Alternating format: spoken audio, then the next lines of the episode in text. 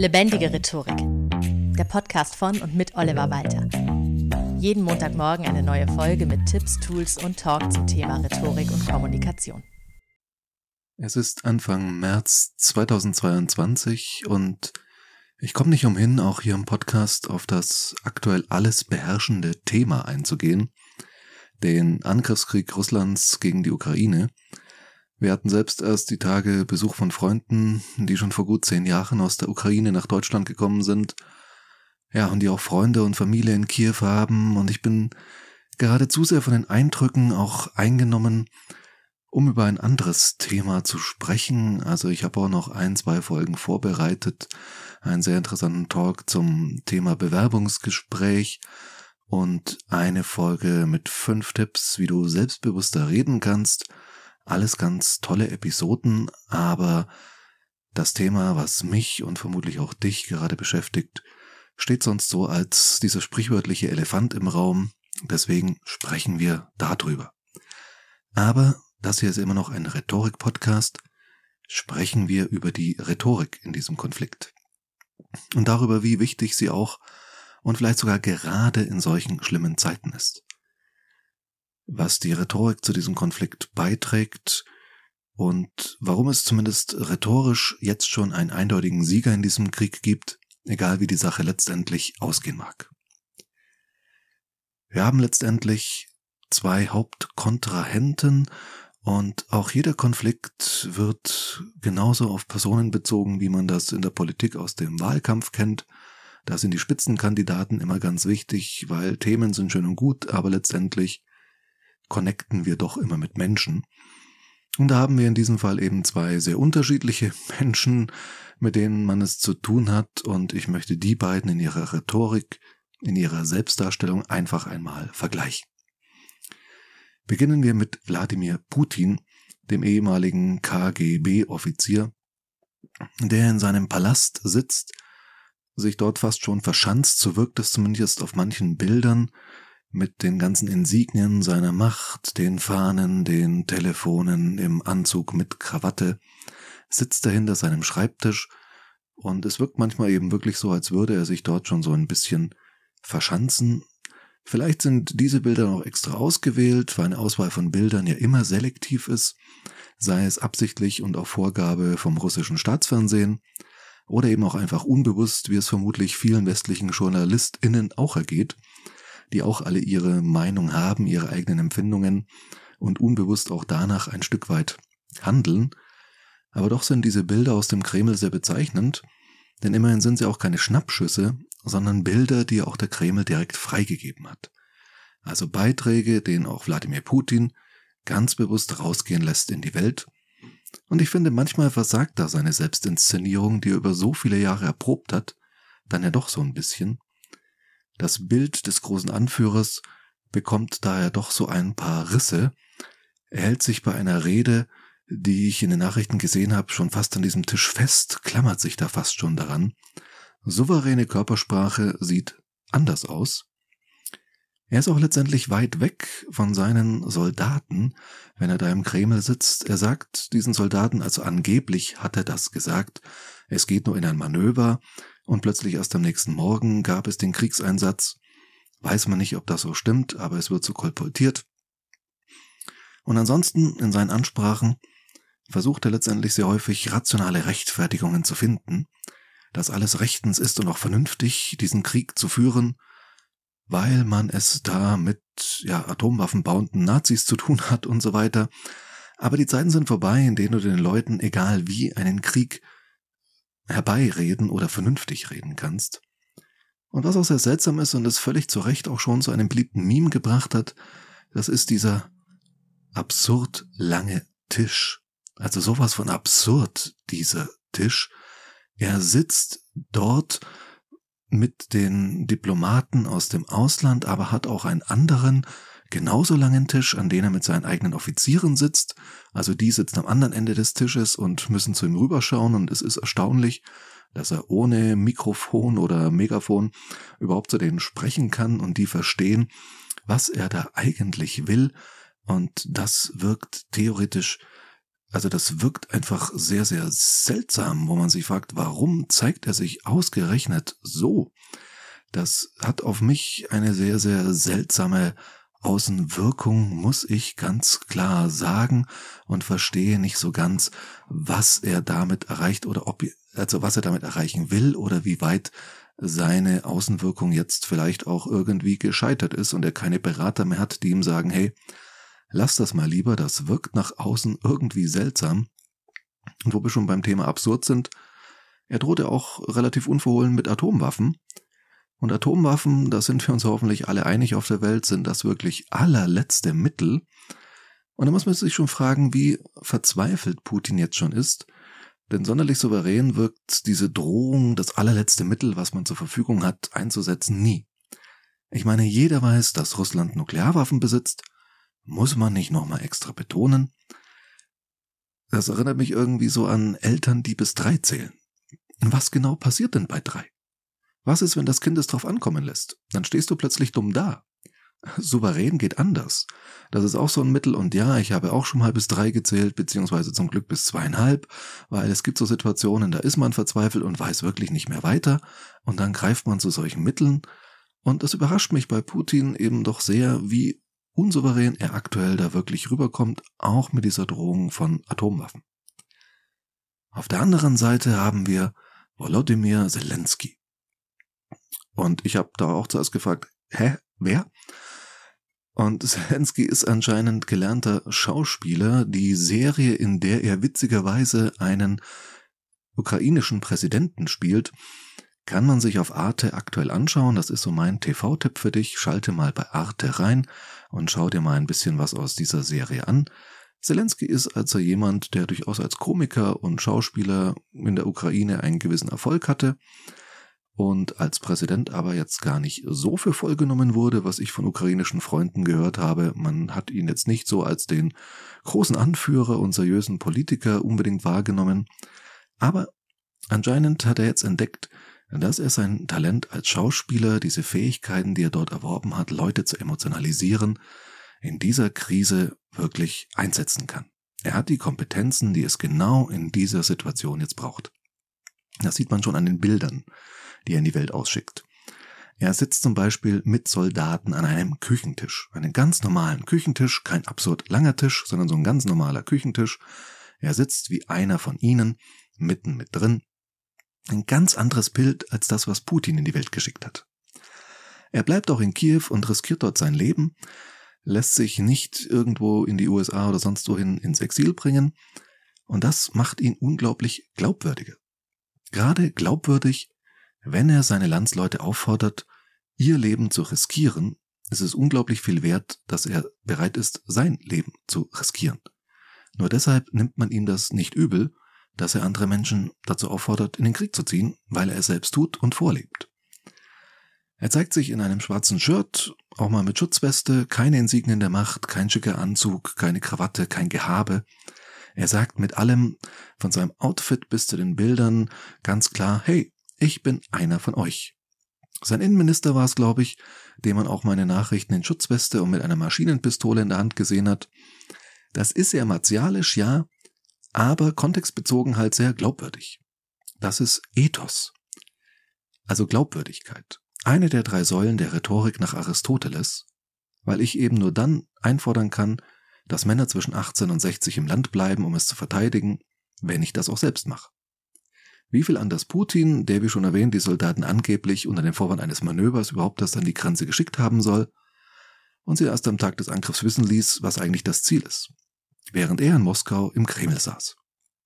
Schon in antiken Zeiten war es üblich, dass der Anführer ganz vorne ritt, mitten in der Schlacht. Natürlich anders als in den Bildern, die wir in Filmen sehen, war er gut umringt und abgeschirmt durch seine Leibgarde, aber der Pharao im alten Ägypten fuhr auf einem Streitwagen voran, Alexander der Große führte seine Truppen in die Schlacht, und auch noch Friedrich der Große war vorne mit dran. Wie er einmal sinngemäß gesagt haben soll, wie soll ich meine Armee führen, wenn ich hinter ihnen bin? Zelensky weiß das und weiß auch, dass er mit diesen Bildern, die er aussendet, viel mehr erreicht, als er mit Argumenten und reinen Aufrufen, ja zum Beispiel aus einem sicheren Exil in den USA oder sonst wo, jemals erreichen könnte. Darüber hinaus brilliert er rhetorisch regelrecht in jeder seiner Botschaften. Da merkt man eben die Vorbildung als Schauspieler und wie er sich vielleicht auf diese Rolle als Präsident in der Serie vorbereitet hat. Seien es die Botschaften an sein eigenes Volk oder auch die an UNO oder die EU oder wenn er sich direkt ans russische Volk wendet. Ich habe mir da die letzten Tage einiges angehört und mich irgendwann noch mal zwischendrin gefragt, hm, an wen erinnert er mich so ein bisschen? An wen erinnert er mich rhetorisch, so stilistisch? Ja, und dann kam ich drauf. Klar, Churchill. Sir Winston Churchill. Ein ganz anderer Typ eigentlich. Aber es gibt auch so ein paar zu, äh, so, so zufällige oder auch nicht ganz so zufällige Ähnlichkeiten. Vielleicht ja auch bewusst, weil Zelensky vielleicht ja auch Churchill als so den Staatsmann schlechthin in der Wahrnehmung, was er zu seinen Lebzeiten, glaube ich, auch nicht so unumstritten war. Also, dass er ihn vielleicht auch so ein bisschen studiert hat auf Vorbereitung auf seine Rolle in der Serie, das kann er sein. Auf jeden Fall gibt es da auch rhetorisch einige Gemeinsamkeiten. Erstmal die Situation. Churchill bereitete sein Volk auf die Angriffe Hitler-Deutschlands, die Bombardierungen vor und gab den moralisch relativ am Boden liegenden Briten da wieder Kampfeswillen und Glauben an eine bessere Zukunft. Und Zelensky hat sich vielleicht ja auch deshalb Churchill so ein bisschen zum Vorbild genommen, ob absichtlich oder unterbewusst, das weiß ich nicht. Aber ich möchte dir einfach mal so als Beispiel, was ich damit meine, zwei Ausschnitte aus Reden vorlesen. Die erste ist von Zelensky vor kurzem erst, das war eine seiner ersten, die da gleich relativ berühmt wurde. Und die zweite ist aus Churchills Blut, Schweiß und Tränenrede, eine der berühmtesten politischen Reden überhaupt. Beginnen wir mit Zelensky. Der sagte da auf Deutsch jetzt, das ukrainische Volk will den Frieden. Die ukrainischen Machthaber wollen den Frieden. Wollen und werden alles dafür tun, was möglich ist. Wir sind nicht allein, das ist wahr. Die Ukraine wird hier von vielen Ländern unterstützt. Warum? Weil es nicht einfach um Frieden um jeden Preis geht, sondern um Frieden, um Prinzipien und um Gerechtigkeit um internationales Völkerrecht, um das Recht auf Selbstbestimmung, das Recht, die eigene Zukunft selber zu gestalten, um das Recht jeder Gesellschaft auf Sicherheit und das Recht jedes Menschen auf ein Leben ohne Bedrohung. Das alles ist für uns wichtig. Es ist wichtig für die Welt. Im Vergleich dazu Churchill. Sie fragen, was unser Ziel ist. Ich kann es in einem Worte erwidern. Es ist der Sieg. Sieg um jeden Preis. Sieg trotz aller Schrecken. Sieg, wie lang und hart auch immer der Weg sein mag, denn ohne Sieg gibt es kein Überleben.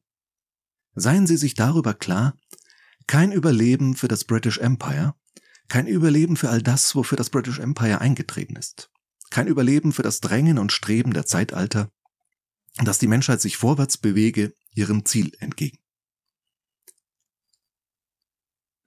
Es sind teilweise sogar gleiche Satzteile wie dieses um jeden Preis.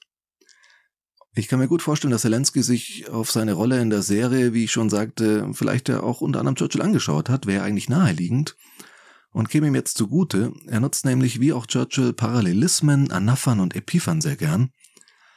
Beispiel aus einer anderen, nochmal aktuelleren Rede, da heißt es bei Zelensky über die Invasoren, die russischen, Sie werden hier keinen Frieden haben, Sie werden hier kein Essen haben, Sie werden hier keine ruhige Minute haben. Auch das ist ein Parallelismus.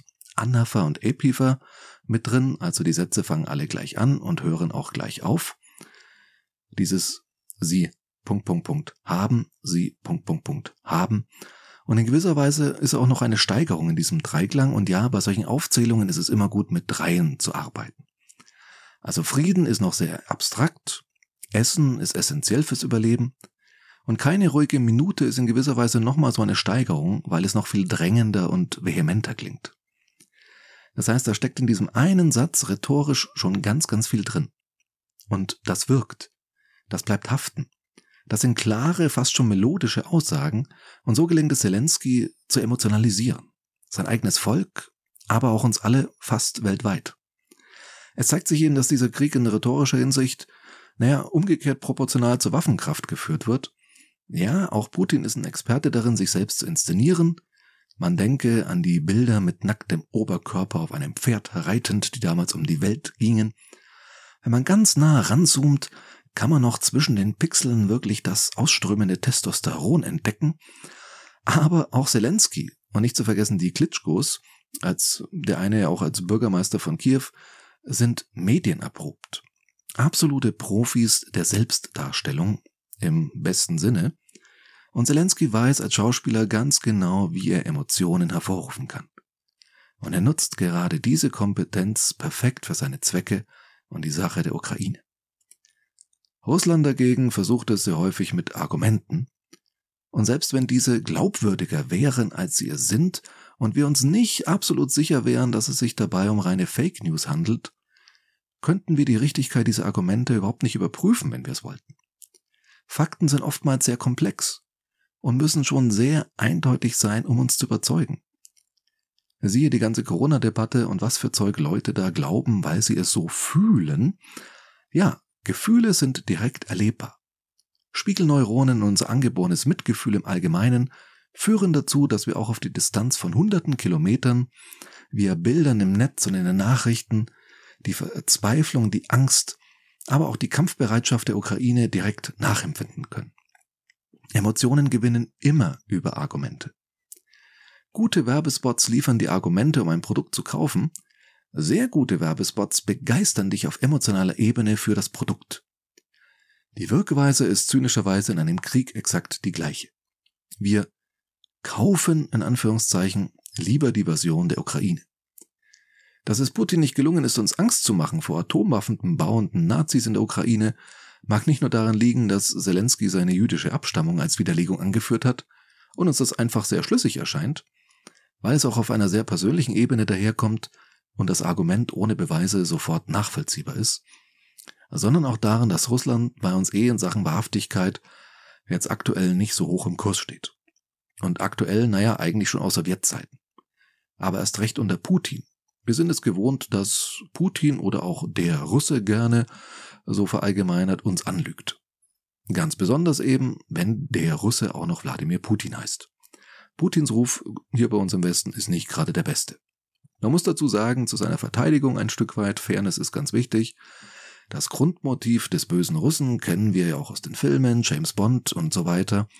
Und auch wenn wir rational genau wissen, dass das nur Filme sind, wirkt es halt dennoch, das Bild vom bösen Russen war schon lange vor Putin existent, und wir gehen automatisch auch davon aus, wenn die eine Seite lügt und betrügt, muss die andere die Wahrheit sagen. Klingt logisch, ist es aber nicht. Es können uns theoretisch auch beide Seiten anlügen. Für die Ukraine ist es hier ein Vorteil, eine recht junge Nation zu sein, ohne so eine riesige Vorgeschichte mit uns. Aus westlicher Sicht ein unbeschriebenes Blatt, wie man so sagt. Wir sind da sehr unvoreingenommen und auch das trägt dazu bei, dass die Strategie der direkten Emotionalisierung, das uns mitfühlen lassen, einfach unfassbar viel erfolgreicher ist, als jedes Argument es sein könnte. Wie gesagt, selbst wenn wir uns nicht so hundertprozentig sicher sein könnten, dass Putin lügt würde die Ukraine trotzdem unser Mitgefühl und unsere emotionale Unterstützung bekommen. Hausaufgabe der Woche. Überleg dir, was du für die Menschen, die unter dem Krieg leiden, tun kannst. Ich verlinke dir das Bündnis Deutschland hilft in den Show Notes. Und ansonsten, Hausaufgabe der Woche, zuversichtlich bleiben, die Hoffnung nicht verlieren, fokussieren auf das Gute in diesen Zeiten, wie zum Beispiel die hohe Hilfsbereitschaft, den Mut der Menschen, die zum Beispiel in Russland für Frieden auf die Straße gehen, wohl wissend, was das für sie selbst bedeuten kann. Hölderlin schrieb mal, wo aber Gefahr ist, da wächst das Rettende auch. Vielen Dank fürs Zuhören und bis zum nächsten Mal. Das war Lebendige Rhetorik, der Podcast von und mit Oliver Walter. Jeden Montagmorgen eine neue Folge mit Tipps, Tools und Talk zum Thema Rhetorik und Kommunikation. Wenn du Oliver Walter als Experten für lebendige Rhetorik buchen möchtest, schau doch mal auf www.walter-oliver.de.